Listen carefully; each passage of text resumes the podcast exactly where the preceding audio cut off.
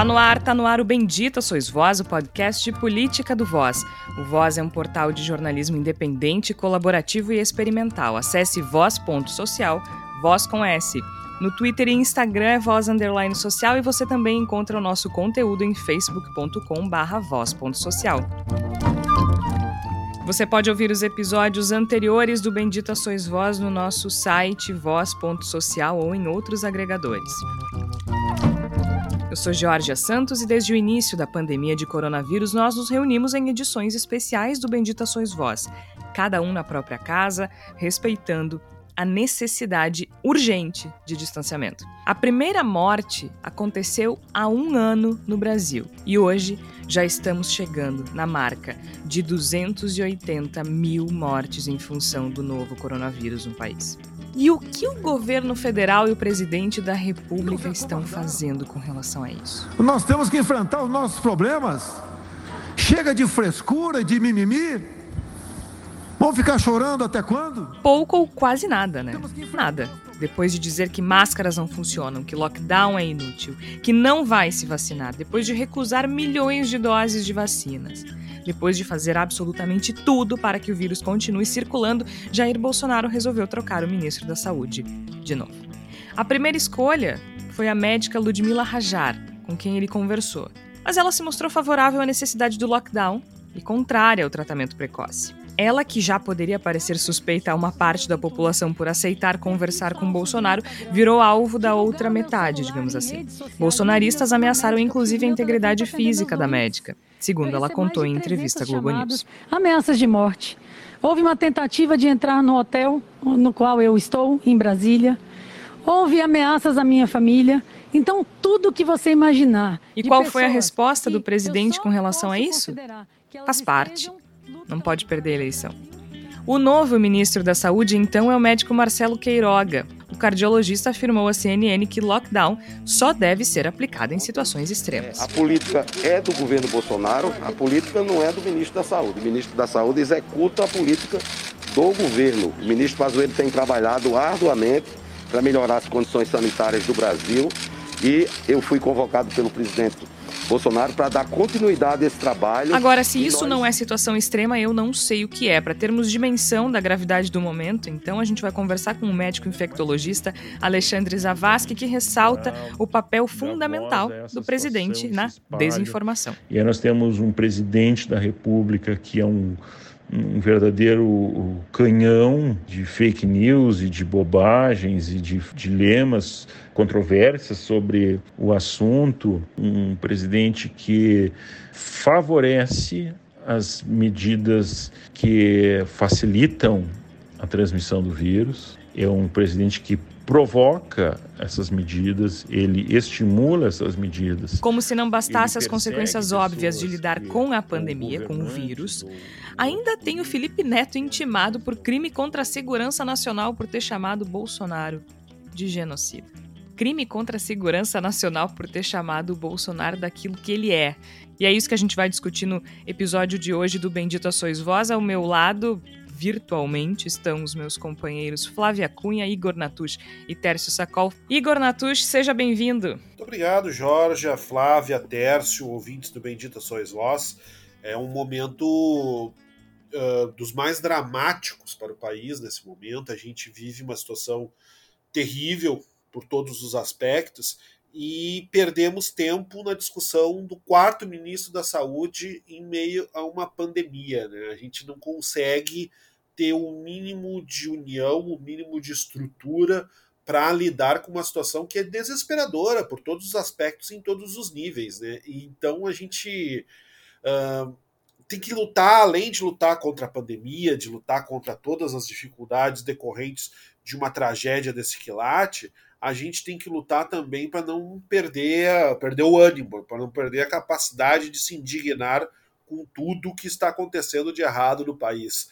E eu acho que o Bendita Sois Vós é a nossa, uma das nossas trincheiras para também tentar isso, fazer com que as pessoas não desanimem, porque tem muita luta e vamos ter que ser nós mesmos lutar, porque ninguém, ninguém que esteja no governo federal vai fazer isso pela gente, pelo que tem parecido. É que é uma porrada por dia, né? Flávia Cunha, seja bem-vinda. Pois é, gente. Eu, eu confesso para vocês que, apesar da total incompetência do Pazuello à frente do cargo, eu não imaginava que o Bolsonaro fosse tocar ele nesse momento. Claro que houve essa pressão aí do Centrão, né? Como a gente sabe mas eu não sei se vai ter uma mudança tão efetiva de postura do Bolsonaro, sabe? Eu ainda sou um pouco cética em relação a isso, apesar de achar que ele está sofrendo muita pressão, inclusive internacional, para mudar a atitude, começar a ter uma postura um pouco mais uh, ligada à ciência. Eu não sei se o Bolsonaro, por personalidade, consegue mudar de atitude, a não ser que realmente a pressão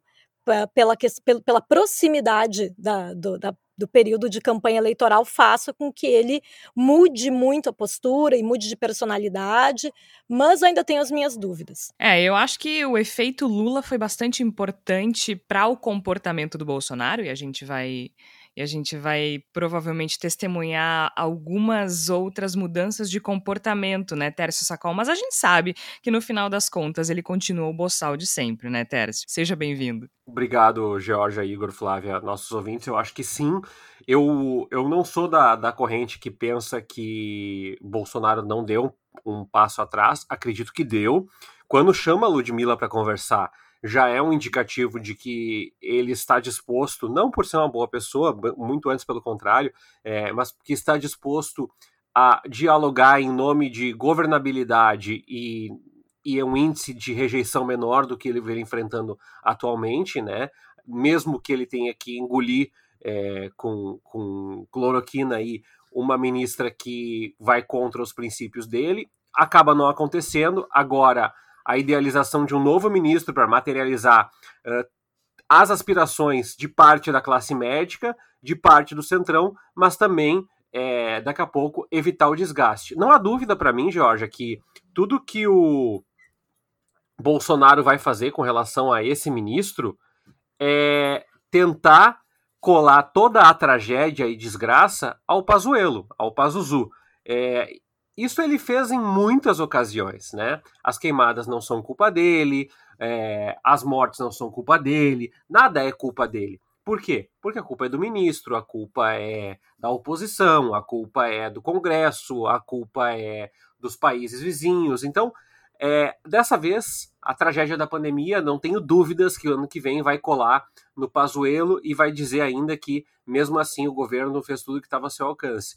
Resta saber o quanto de autonomia o novo ministro vai ter para discutir e o quanto esse Bolsonaro vai conseguir segurar o seu ímpeto de bater na mesa, gritar com ele e dizer que tem que liberar tudo mesmo e ninguém deve usar máscara e todo mundo deve tomar remédio comprovadamente ineficaz para que é, a, a sua retórica prevaleça. Afinal, é um governo de pura retórica e piada, não nada mais do que isso. Pois é, né, Igor, isso que o Tércio disse, tem duas questões aí, né? A primeira com relação a colocar no do Pazuello, que eu acho que é o caminho que Bolsonaro vai escolher, e a gente já tinha até falado sobre isso em alguns outros episódios, né?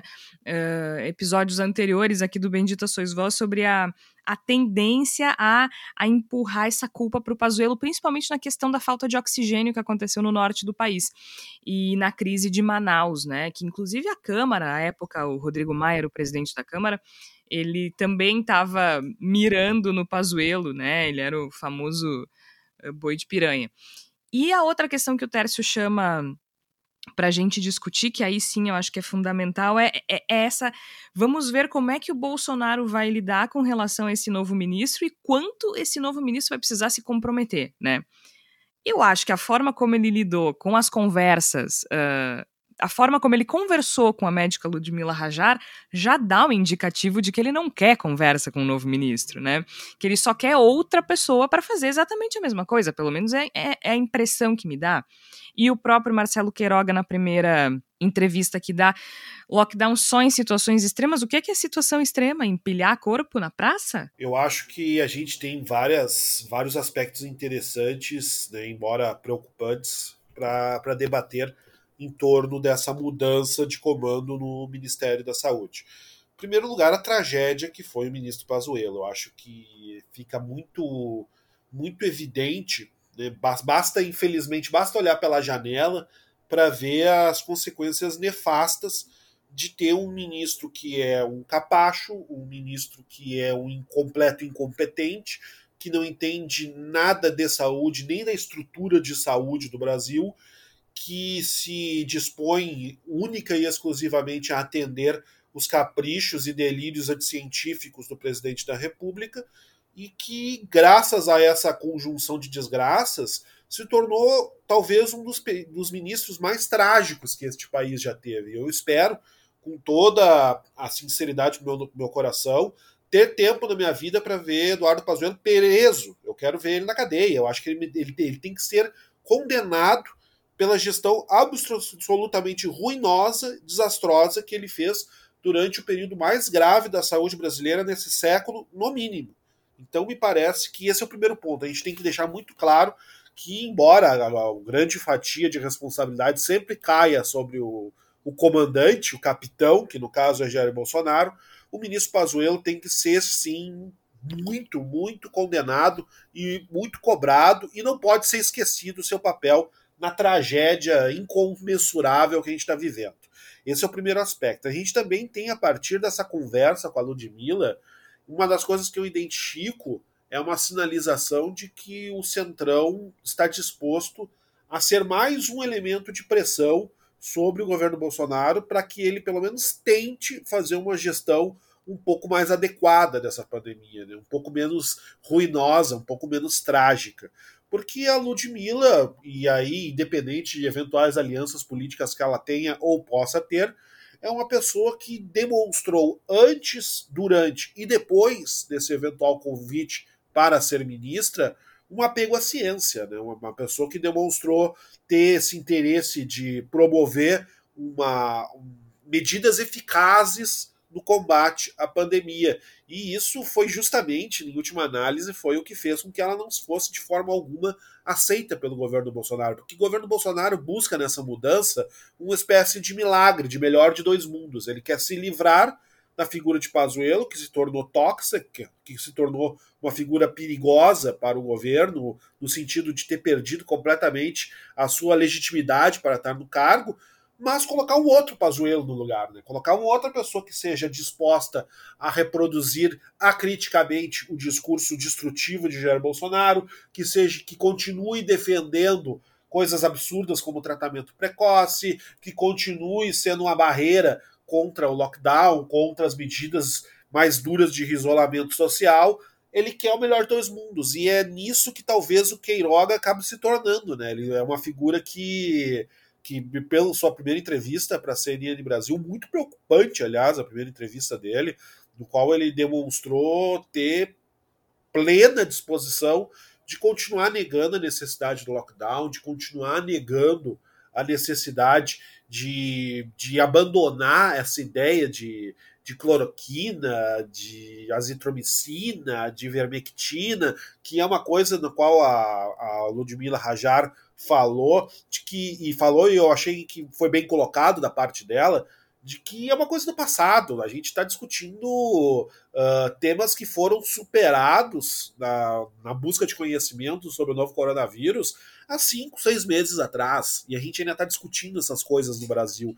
E o novo ministro parece disposto a continuar discutindo essas coisas porque o governo Bolsonaro continua disposto a usar essas coisas. O Jair Bolsonaro é uma pessoa de inúmeros defeitos, eu já disse isso aqui antes, a gente passaria a vida inteira listando os defeitos de Jair Bolsonaro, mas um dos seus muitos defeitos é ser uma pessoa teimosa, e ele teima em insistir com, com esse seu discurso e não ceder um milímetro no seu discurso, mesmo que isso signifique a sua ruína. E me parece que a pressão do centro para que a Ludmila Rajar fosse escolhida, e agora a gente vê alguns deputados ligados ao Centrão falando com muita clareza de que é preciso uma mudança de rota na pandemia, independente da escolha de quem tenha sido o ministro de Bolsonaro, é um sinal de que agora a gente não vai ter apenas uma pressão da opinião pública, mas também uma pressão política, cada vez mais forte dentro da esfera governamental de Brasília para que Jair Bolsonaro tente pelo menos fingir uma preocupação maior, tente fingir uma disposição maior de atuar com relação a evitar essa tragédia crescente que cada vez mais a gente não sabe onde vai parar. E me parece que o Centrão compreendeu que o custo político disso é muito alto, porque não é só o Bolsonaro que vai tentar a reeleição em 2022. Todos esses deputados vão tentar se reeleger também em 2022. E eles vão carregar a pecha de como eles agiram ou não agiram no decorrer da pandemia. E isso me parece que também se soma a uma pressão que Bolsonaro pode estar, de certo modo, atendendo de tentar negar a própria natureza. Eu, pessoalmente, acho que ele não vai conseguir negar a própria natureza, mas me parece que é mais ou menos isso que a gente está vivenciando nesse momento. Com a escolha de um médico, que é uma concessão à comunidade médica, embora aparentemente não seja nenhuma concessão no discurso e na prática do Ministério da Saúde. Agora, se antes a gente falava de 2022 como um, um futuro distante, é ano que vem, né, gente? Então, é, a gente percebe nitidamente uma mudança de postura do Bolsonaro depois do pronunciamento do Lula na última semana. O último episódio do Bendito Ações Voz também foi em relação a isso, né? E a gente ainda como era muito fresquinho, a gente ainda estava especulando sobre como isso poderia repercutir no comportamento do Bolsonaro e repercutiu logo, né? Já já usou máscara, depois tirou, né? Mas usou máscara na primeira aparição. O Zé Gotinha apareceu, Tércio Sacol armado com uma metralhadora seringa bizarra. Então, sim, ele já reagiu. E ele não vai reagir porque estão morrendo milhares de pessoas, ele vai reagir porque ele quer ganhar a eleição e pelo que a, a médica Ludmila Rajar disse, isso ficou muito claro na conversa que ela teve com ele, inclusive, né? E agora eu estava vendo aqui que a Veja publicou há pouco, a gente está gravando na terça-feira, dia 15, não, a gente está gravando na terça-feira, dia 16 de março, a Veja publicou ontem, no dia 15, uh, como o Bolsonaro se prepara para enfrentar o Lula no debate diário até 2022, porque houve realmente um uh, uma reação por parte dele, né? E no blog Radar do Robson Bonin, ele diz que os auxiliares do Bolsonaro admitiram que a entrada do Lula na disputa obrigou o governo a rever algumas posturas, e tem uma, umas aspas de um ministro não identificado que diz o seguinte: uma coisa é o Dória falar, ninguém sabe o que seria um governo dele. Outra coisa é o Lula, que já esteve aqui. O povo tende a esquecer as partes ruins e lembrar só do que foi bom.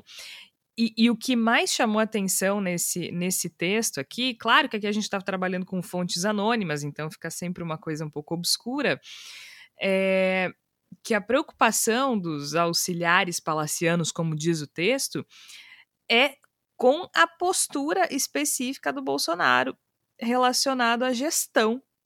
Segundo eles, o presidente não governa, ele passa os dias contando piadas no palácio. Isso não surpreende, porque uh, uh, só uma pessoa que não governa para deixar chegar nesse ponto, né? E ele claramente não está preocupado com o país, não está preocupado com vida, não está preocupado com saúde, não está preocupado com os brasileiros. Ele só está preocupado com a eleição, é a única coisa que interessa para ele. De qualquer outra forma, nós teríamos vacina, nós teríamos estratégia, nós teríamos combate ao vírus, e ele parece fazer de tudo para esse vírus continuar por aqui, né? Ele, ele, mesmo essa mudança no ministério, que poderia parecer um passo, como disse o Igor, né? Ah, fez uma concessão de colocar um médico, mas parece que é só até onde onde ele vai, né? Porque se esse médico é, resolver tratar da, da, da, questão de uma forma séria e consciência, também já não serve. Não vai, né? Não vai tratar de forma séria e consciente, porque tem um limite de onde o, gov o governo Bolsonaro está disposto a é, quebrar sua retórica. E a prova disso é que na reunião com a Ludmilla, uma das perguntas do filho do Bolsonaro para a Ludmilla, para iniciar a reunião, segundo a apuração é, da, da, da Rede Globo, foi sobre aborto e a outra pergunta foi sobre posse e controle de armas. Veja bem, no momento onde nós uh, alcançamos mais de 270 mil é, vidas perdidas, cada vez mais próximo da gente, acho que todo mundo conhece amigos, colegas que perderam é, parentes, e esse final de semana eu tive um, um pouco dessa prova, porque eu cuidando da minha avó, vi pela segunda vez em dois dias é, uma ambulância chegar no prédio da frente para atender um paciente de Covid e não levar ele para lugar nenhum, porque afinal de contas não tem para onde levar, é, o que é uma tragédia, né? É uma tragédia, algo que a gente não conseguiria pensar. A gente pensava em, em, em, países de conflito como Líbia, como Síria, como Venezuela, uma tragédia muito distante. Nós estamos experimentando a nossa própria tragédia agora. E, e eu reforço, assino que isso não vai mudar em grandes proporções, não na, na medida que a gente precisa, pelo menos, talvez um pouco da bravata, da retórica, com a frase que o Queiroga, o novo ministro da Saúde, fala é, em, em, entrevista aqui pro, pro, publicada pelo portal G1, dizendo: o governo está trabalhando, as políticas estão sendo colocadas em prática. O ministro Pazuello anunciou todo o cronograma de vacinação. A política é do governo Bolsonaro, não do ministro da Saúde. O ministro da Saúde executa a política do governo. Ministro Pazuello vou colocar aqui de forma bem literal, tem trabalhado arduamente para melhorar as condições sanitárias do Brasil. E eu fui convocado pelo presidente Bolsonaro para dar continuidade a este trabalho. Essa foi a frase do, novo, seja... do novo ministro da Saúde. É, eu acho que todos nós temos tido picos depressivos, George. Eu acho que nossos ouvintes também. E eu vou pedir encarecidamente que todos que possam se cuidar, quem puder investir um pouco mais nas máscaras de maior qualidade, quem puder daqui a pouco colocar dispensers de álcool gel no seu prédio, ajudar, contribuir, fazer isso de forma coletiva em grupos, se puder o faça, porque é muito difícil olhar nesse horizonte político e, e na perspectiva de um governo que, como tu falou, faz piada, né? ele faz muita piada, ele é um governo que não se importa com a Amazônia sendo destruída, ele também não se importa com as vidas perdidas, ele também não se importa com a economia uh, deflagrada em, em, em, queda, ele não se importa com o índice de desemprego ser historicamente uh, o maior da, da história recente, ele não se importa. Ele se importa de saber se ele tem quociente eleitoral para derrotar alguém no segundo turno no, no ano que vem e se é, ele está conseguindo proteger os filhos dele. Até agora ele conseguiu. O quociente eleitoral não. Ele, ele perdeu. E há apostas já de alguns analistas políticos, eu acho que a gente pode até colocar aqui, de que é, esse núcleo duro do bolsonarismo ele já não vai ser até o final do ano nesse ritmo de 25%, mas na casa de 20 até 15% se continuarmos sangrando nessa pandemia. Para mim assusta Georgia, pensar que mesmo eventos conflagrados como pressão internacional, queda de popularidade, é, desastre na economia, não fizeram mudar a, a, essência da perspectiva.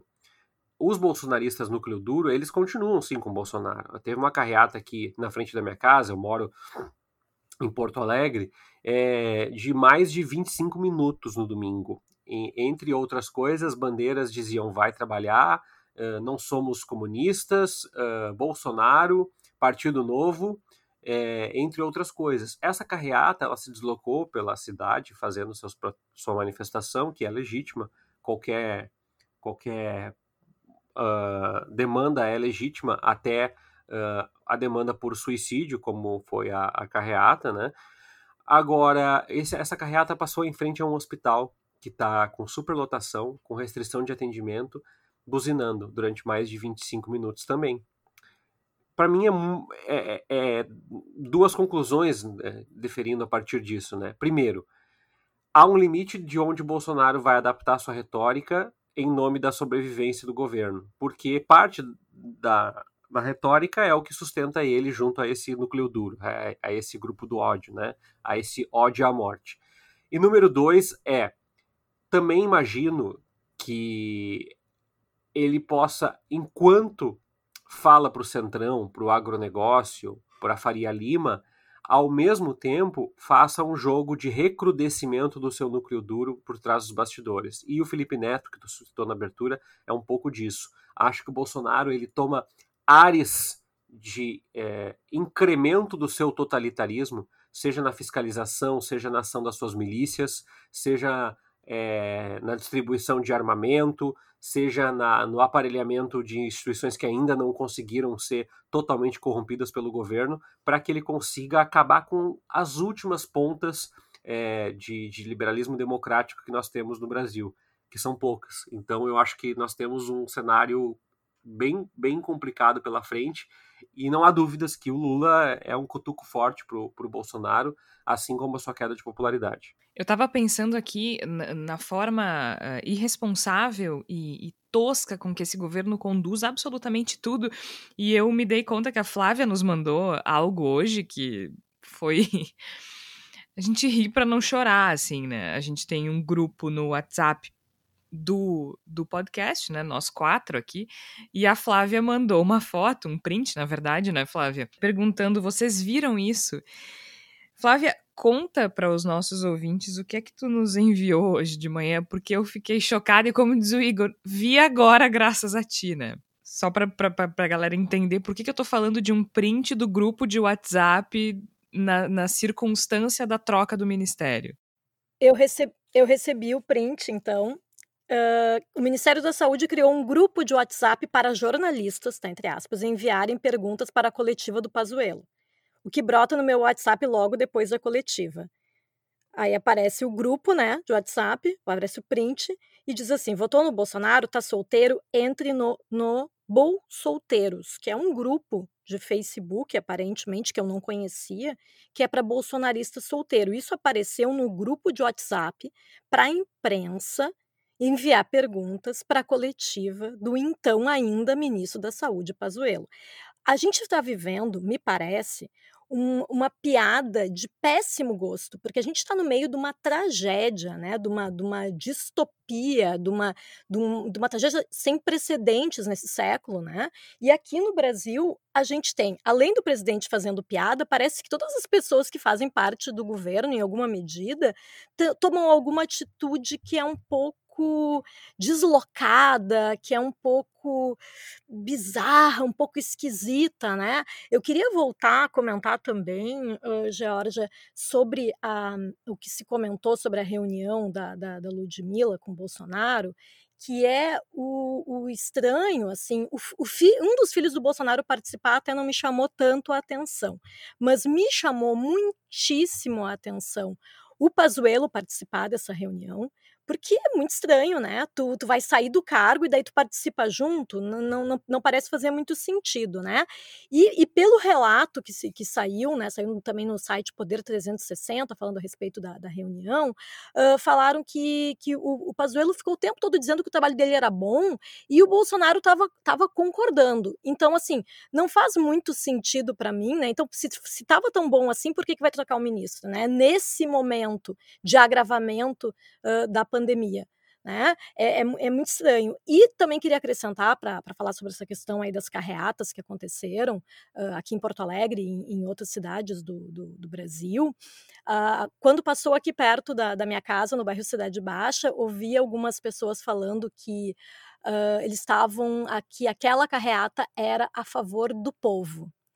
E eu fiquei pensando, né, as pessoas dentro dos seus carros, dentro do seu privilégio, pedindo reabertura das suas lojas, achando que estavam falando em nome do povo. Já começa daí o, a, a, coisa que eu acho completamente nonsense nesse momento, né?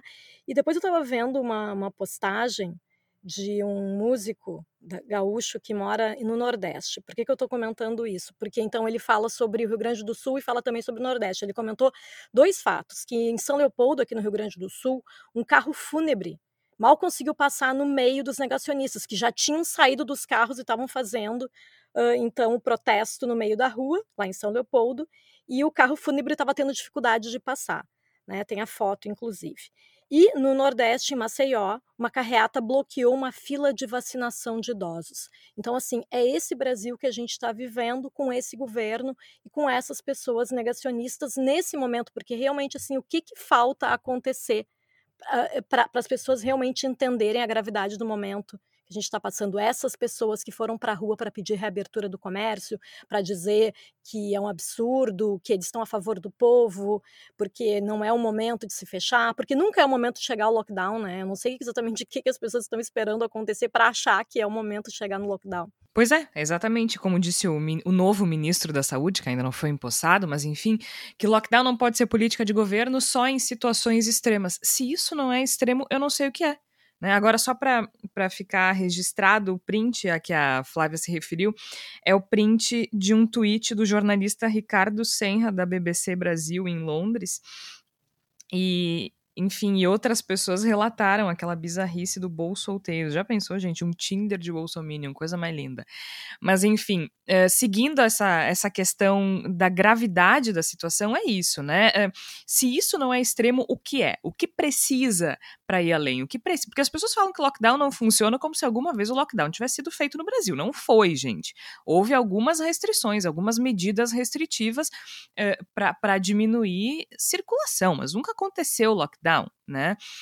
Uh, mas então, para a gente ter uma noção uh, do quão grave é essa situação, do quão extrema é essa situação, a gente vai conversar com quem entende, né? Porque de negacionista basta o presidente da República, de uh, não, não seremos mais um grupo de pessoas a não ouvir um especialista, não seremos mais um grupo de pessoas a ignorar a realidade da situação. Então a gente vai conversar agora com o médico infectologista Dr. Alexandre Zavascki, ele que é professor da Universidade Federal do Rio Grande do Sul e também médico infectologista de dois hospitais aqui na capital gaúcha, aqui em Porto Alegre, o Hospital Moinhos de Vento e o Hospital de Clínicas. Dr. Zavascki, muito obrigada por conversar com a gente nessa, nessa situação que é praticamente absurda, né? Então, explica pra gente quão grave é esse momento e por que que um ano depois do início da pandemia nós estamos passando pelo pior momento em vez de melhorar. Este momento é um momento de extrema gravidade. Eu acho que nós estamos passando por este momento justamente por em decorrência de tudo, de toda forma que nós conduzimos esta esta pandemia, na forma como nós nos portamos enquanto país, enquanto sociedade, uh, porque a gente relativizou o problema, né, quando não o negou por completo. Então, não foi um, um, um nós praticamente uh, seguimos com as mesmas medidas uh, que foram tímidas, né, aquelas medidas iniciais, e, e isso não, não, consegui, não conseguimos nos adaptar uh, para acompanhar, vamos dizer assim, o, o, o, que se produzia de conhecimento em relação ao vírus. Nós não conseguimos uh, implementar medidas na sociedade, uh, medidas individuais. Nós não conseguimos, apesar de muito esforço de muita gente, de, da imprensa, jornalistas, comunicadores, nós não conseguimos uh, com o aparato estatal fazer uma propaganda de massas, né? Que nós que atingíssemos um outro, diferentes públicos, diferentes camadas, uh, continuamente explicando as medidas, né? Então, e é uma tendência da, das pessoas a se adaptarem a estas informações e tentarem seguir aí sua, sua vida, né? E o que, que aconteceu? Nós não nos demos conta de que nós não estávamos falando de um fenômeno político, ideológico, nós estamos falando de um fenômeno na, natural. Né? Um, um, um microorganismo tentando permanecer vivo né? E, e, e, se adaptando justamente às condições e buscando onde estão as condições mais favoráveis. E ele encontrou essas condições favoráveis no Brasil como um todo.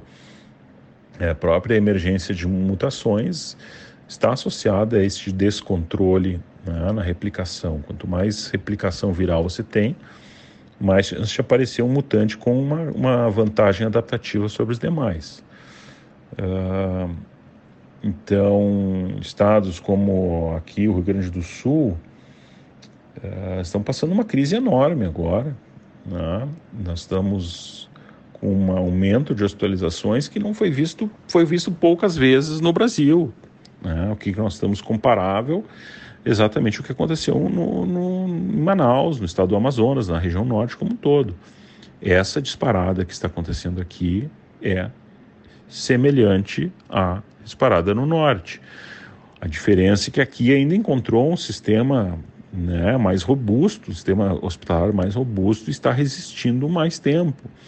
Né? Uh, nós temos ainda, pelo que dizem aí nossas autoridades, suporte de O2, de oxigênio, não, não vai faltar, mas o, o sistema está sendo atacado muito fortemente. Nós temos pessoas, então, que não vão ter acesso ao UTI, várias aí já estão infelizmente falecendo da Covid sem ter a oportunidade de ter um tratamento uh, na UTI. Então, é um conjunto de fatores que levou a isso. Né?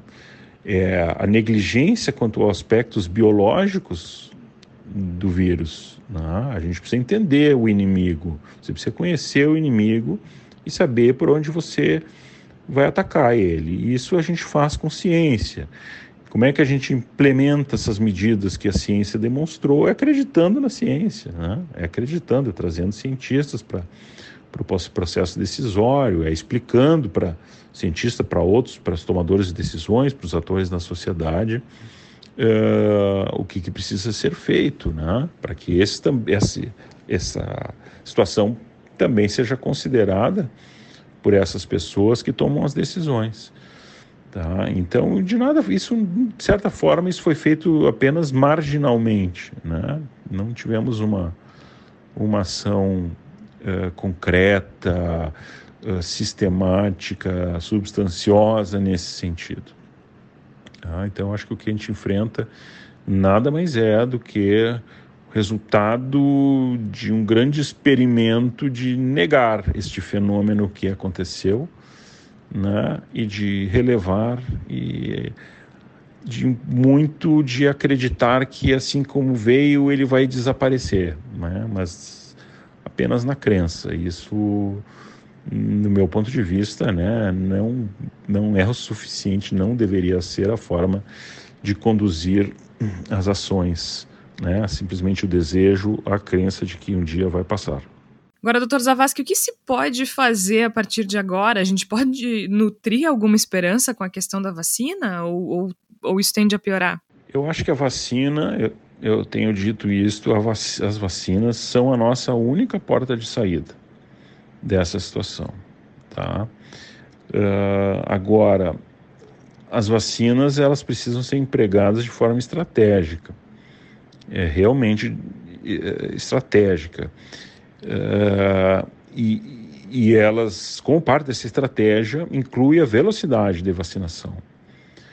Porque enquanto você uh, está vacinando um grupo, existe o vírus circulando neste outro grupo que não está vacinado. Tá? E o vírus vai circular. Nós não conhecemos ainda a durabilidade da resposta imunológica das vacinas, tá? Eu, particularmente, acredito que nós não vamos ter uma resposta, certamente não vamos ter uma resposta superior a um ano. Né? Acho que nós devemos perder bastante dessa resposta imunológica em um ano, ou boa parte das pessoas devem perder de uma forma substancial isso. Por que, que eu falo isso? É baseado na, no que a gente está vendo da imunidade em relação à própria infecção natural, mesmo em casos graves. Uh, então, o que pode acontecer é não ter terminado de vacinar a população e já estar tendo que vacinar aqueles primeiros que foram vacinados. Então, de, forma que você nunca vai diminuir efetivamente uh, de uma forma mais importante a circulação do vírus. Lembrando também que essas vacinas muito provavelmente vão fazer a diminuição do vírus, vão diminuir transmissão do vírus, mas elas são é, fundamentalmente agora sendo desenhadas, né, sendo aplicadas para a gente diminuir doença, carga de doença. Então, isso é um grande erro, de novo, voltando à questão anterior, um grande erro de comunicação, porque nós não passamos, conseguimos comunicar exatamente o que significa o efeito dessas vacinas. E a gente teve a oportunidade de acompanhar muitas pessoas que foram vacinadas e acreditavam que então estariam completamente imunes, né, uh, impenetráveis, seriam impenetráveis pelo vírus, e não é assim. A vacina vai proteger a graus diferentes de exposição e a graus diferentes de dano no, no organismo. Mas as vacinas todas no desenho dos estudos, desenho primário, objetivo primário é prevenir infecção, ou seja, você pode até, é, é, perdão, é, é proteger de doença, ou seja, você pode até fazer infecção, mas talvez não venha sentir sintomas. Né? Ou você pode fazer infecção, em vez de fazer um sintoma grave, você vai ter um sintoma, apenas um sintoma leve. Ah, então, isso vai diminuir a carga hospitalar, isso vai nos permitir certamente ter uma vida mais próxima do normal. Agora, não adianta você estar tá uma parte da população vacinada e o vírus circulando ativamente ainda na região, no local, na comunidade que você vive. Você vai estar continuamente exposto. Em algum momento, a chance de, de, dessa sua proteção falhar, né, ela vai acontecer. Então, para a vida voltar ao normal, nós precisamos de vacinas.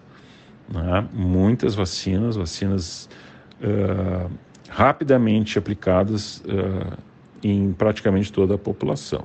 E uma coisa que me parece fundamental, doutor, nessa situação toda, que explica talvez um pouco como a gente chegou até aqui, é a desinformação. Qual é a contribuição da desinformação para o atual cenário, especialmente a desinformação que parte das autoridades do governo federal, né? Bom, eu acho que nós vivemos, além da pandemia de coronavírus, no Brasil especificamente, né, e outros países também, mas particularmente no Brasil, nós vivemos, infelizmente, uma epidemia de fake news uma epidemia de boatos, uma epidemia de má informação. Né? Por interesses diversos, alguns muito difíceis de serem compreendidos, né? o real interesse em simplesmente espalhar a desinformação. E isso atrapalhou demais o controle da epidemia. Isso certamente é um dos fatores ali a, agregados àqueles que a gente falou. Uh, esta epidemia de desinformação, ela foi uma contribuinte assim, fundamental para toda esse, essa calamidade aí que nós estamos vivendo até o momento. Por quê? Ah, porque pessoas realmente seguiram essas medidas, acreditaram, isso tudo gera dúvida no que realmente é consistente, no que realmente é construído com método pela ciência, né? Uh, e, no momento que você gera dúvida, você gera o receio né, em adaptar, você não, não, não, não, não traz confiança para que as pessoas realmente possam aderir a medidas. Ah, então, você não conseguir se comunicar já é ruim. Ah, isso já é prejudicial. Acho que nós falhamos em nos comunicar. Nós não conseguimos explicar para as pessoas exatamente por que, que se fecham as coisas, por que, que as pessoas têm que ficar em suas casas. É uma coisa, eu, eu, eu vejo assim, sinto nas pessoas, não entendem isso. Né? Elas não entendem que essa é uma medida, por exemplo, para quando você tem que parar abruptamente um ciclo de transmissões. Então, o vírus se transmite por contato próximo das pessoas, pelo ar compartilhado ali com doentes. Então, você tem que você tem que afastar as pessoas. Como é que você consegue afastar as pessoas muito rapidamente, de forma muito efetiva? É deixando elas em casa. Essa é uma estratégia necessária, não é para ser uma solução para a pandemia, não é para ser uma, uma, uma solução para o tempo inteiro, mas é uma estratégia eventualmente necessária em que muitos países uh, lançaram mão em momentos específicos. Nós não conseguimos explicar isso para as pessoas, por que, que, por isso, e, e e as pessoas que detêm mais poder, as pessoas que detêm mais uh, influências, as pessoas que têm poder decisório, estão mais próximos dos círculos do poder aí, não foram, foram incapazes de compreender isso. Né? E, e, tentar ver como poderiam ter benefícios a partir disso. Mas, de novo, a partir de um, de, um, de um, pensamento negacionista, de que, olha, não preciso, não, isso não, vamos tocar, vamos indo, vamos indo, né? E aí acabou que não foi, né? Não foi, nem eles todos vão ter, vamos, vamos ter prejuízo nisso aí. Mas então, eu comecei a frase dizendo que a, a, dificuldade de comunicação já atrapalha. Quando você acrescenta a desinformação, ou seja, você acrescenta a informação incorreta multiplicada, você, você não informa, não é nem se não informar bem, você informa mal. Né? Então, se criam falsos dilemas, as pessoas se desgastam, perdem tempo, desfocam Ah, então, assim, a gente está até agora, os países aí se vacinando, nós estamos aqui sem vacinas discutindo um tratamento precoce que não tem nenhum cabimento, né? uma fantasia, é, uma fantasia de muitos médicos. Uh, no, no, momento mais crítico das nossas vidas, a gente dá, dá voz a essa situação e se espalha. E aí nós temos um presidente da República que é um, um verdadeiro canhão de, de, de, de, fake news e de bobagens e de, de dilemas uh, controversas sobre o assunto. E nós temos um, um, um presidente que uh, favorece as medidas que facilitam a transmissão do vírus, né? É um presidente que provoca essas medidas, ele estimula essas medidas. Então, ele persegue pessoas que ou governantes ou outros políticos que tentam fazer alguma coisa, fazer uma, uma algo diferenciado. É um cenário difícil de a gente conseguir uh, vislumbrar uma saída mas eu acredito que, dependente de qualquer coisa, se nós conseguirmos vacinar muita gente, nós vamos ter boa parte desse problema encaminhado, aí, tendo encaminhamento para a solução. Mas eu realmente eu não espero no Brasil, dos brasileiros, não espero nada dos empresários brasileiros também, que poderiam ter participado dessa, se engajado nisso, se eles tivessem entendido o problema realmente, visto que sim, poderiam investir em teste diagnóstico, nós ampliarmos capacidade diagnóstica, tantas coisas que poderiam ser feitas em, em parceria.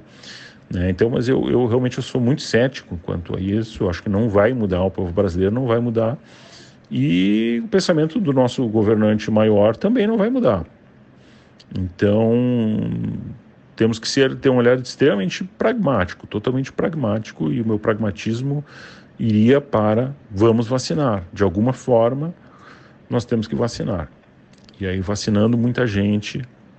E aí eu espero que, tipo, por alguma coisa, como é uma coisa pontual, que a gente consiga vacinar em algum momento, comece uma escalada de vacinação e possam que possa se refletir aí numa, numa queda de, de doentes né, nos hospitais e mais futuramente uma queda de casos.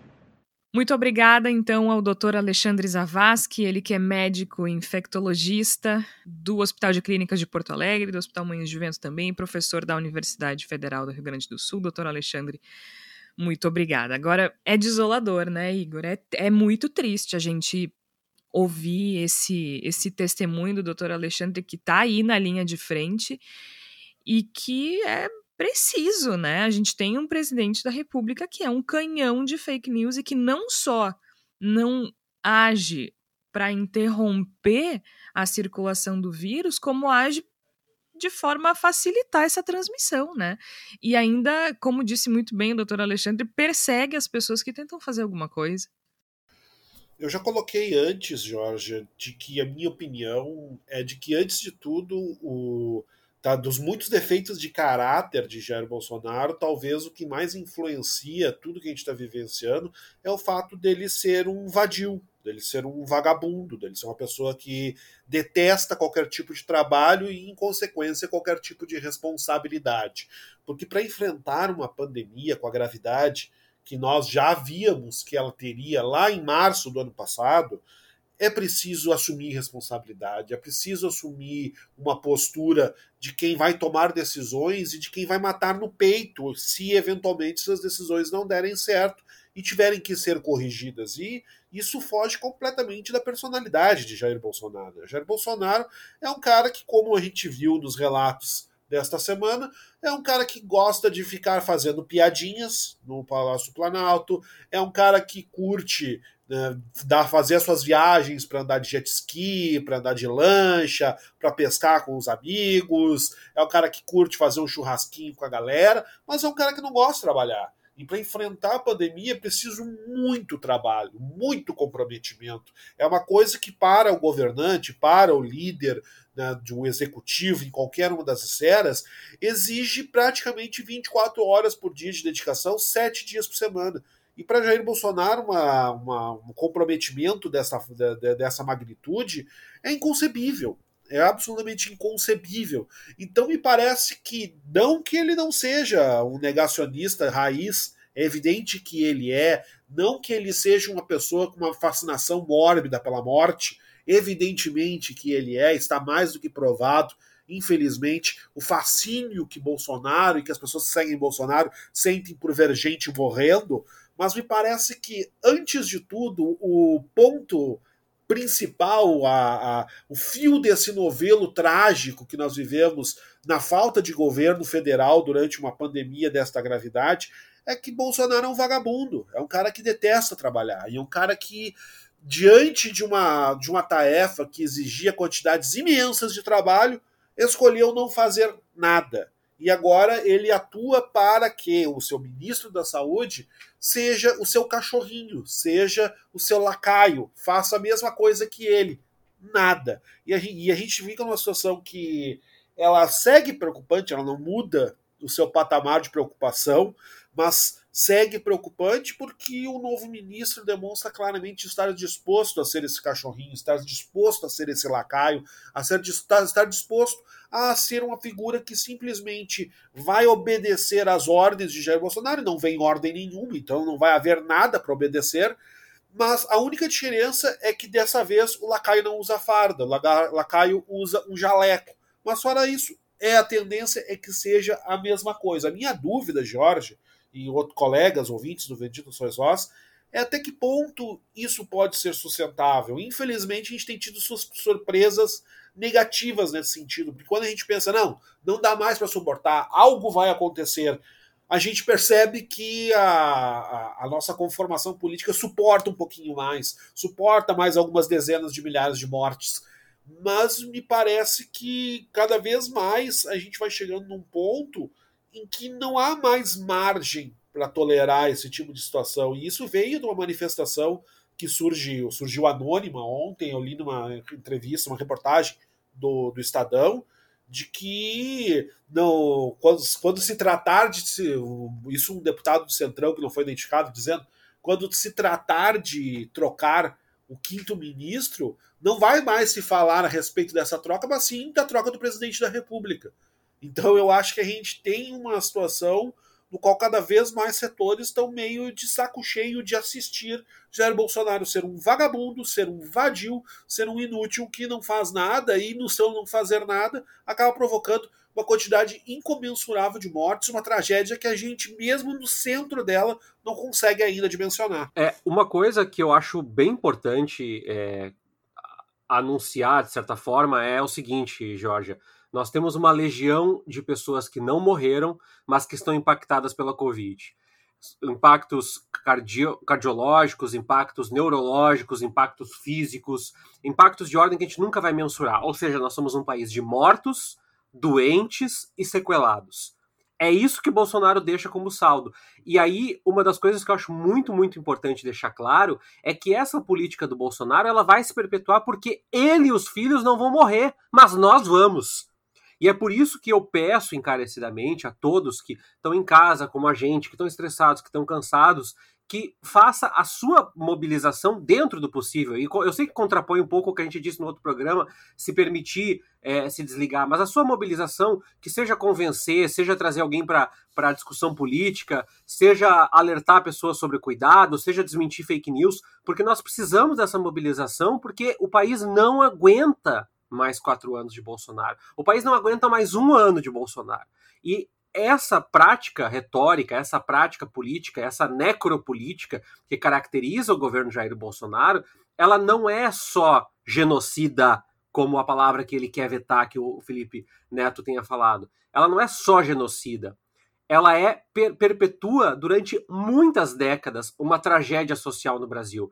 Mas atenção, Bolsonaro não dá a mínima para essas pessoas. E essas pessoas, em grande parte, estão apolíticas, não porque são ignorantes, porque são menos, mas porque estão tão desesperadas por comida que não conseguem ter a dimensão que o cenário político faz tanto pela vida delas, como uma discussão sobre auxílio, sobre vacina, sobre emprego, sobre leis trabalhistas. Então, nesse sentido, eu acho muito importante que nós, que somos uh, o campo de oposição, vale dos mais liberais ortodoxos até uh, os ultracomunistas, pensarmos nas nossas maneiras de reagir dentro da nossa casa, com os nossos amigos, com os nossos colegas, para que a gente consiga é, fazer algo, porque nós precisamos nos mobilizar para que Bolsonaro não permaneça à frente do governo e não permaneça à frente de nada, nem a gestão de síndico do prédio que seja, ele tem que ser condenado, como o Igor falou, junto com o Pazuello e junto com todos os seus ministros aí, pelas políticas criminosas e genocidas que perpetuaram.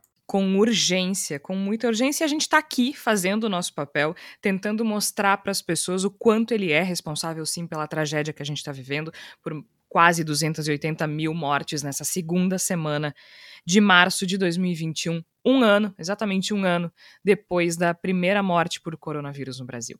Chegou o momento da palavra da salvação. Flávia Cunha, que é que tu tens pra gente nesta semana? Pois é, Jorge, um ano depois ainda tem gente que não usa máscara, ainda mais nesse momento, né, que a gente sabe que precisamos usar modelos de máscara mais efetivos para segurança, né? Então eu vou recomendar um perfil no Instagram, que o nome é Qual Máscara, com informações baseadas em evidências sobre a proteção contra a Covid-19. É bem importante a gente saber, por exemplo, porque existem coisas mais específicas, por exemplo, que não, não existe para criança, por exemplo, máscara N95 e PFF2. Então, o que fazer? Ali, esse, esse perfil, ele centraliza informações baseadas em evidências científicas. Eu acho que é bem importante nesse momento a gente ter onde, uh, onde recorrer para informações nesse sentido, porque a gente sabe que o uso de máscaras vai ser necessário durante muito tempo, infelizmente, mas é uma realidade, a gente não pode negar. Eu ainda, as poucas vezes que eu saio na rua, ainda vejo muita gente sem máscara, mas realmente as pessoas precisam se conscientizar nesse sentido. E é um absurdo, né, que um ano depois as pessoas ainda não tenham entendido que essa é, é uma das proteções mais importantes no combate à pandemia que a gente está vivendo. Boa lembrança, Flávia, tem ainda o site pffparatodos.com. Então é bem importante a gente usar a máscara certa, porque a gente está lidando com uma variante mais contagiosa e é importante se proteger mais.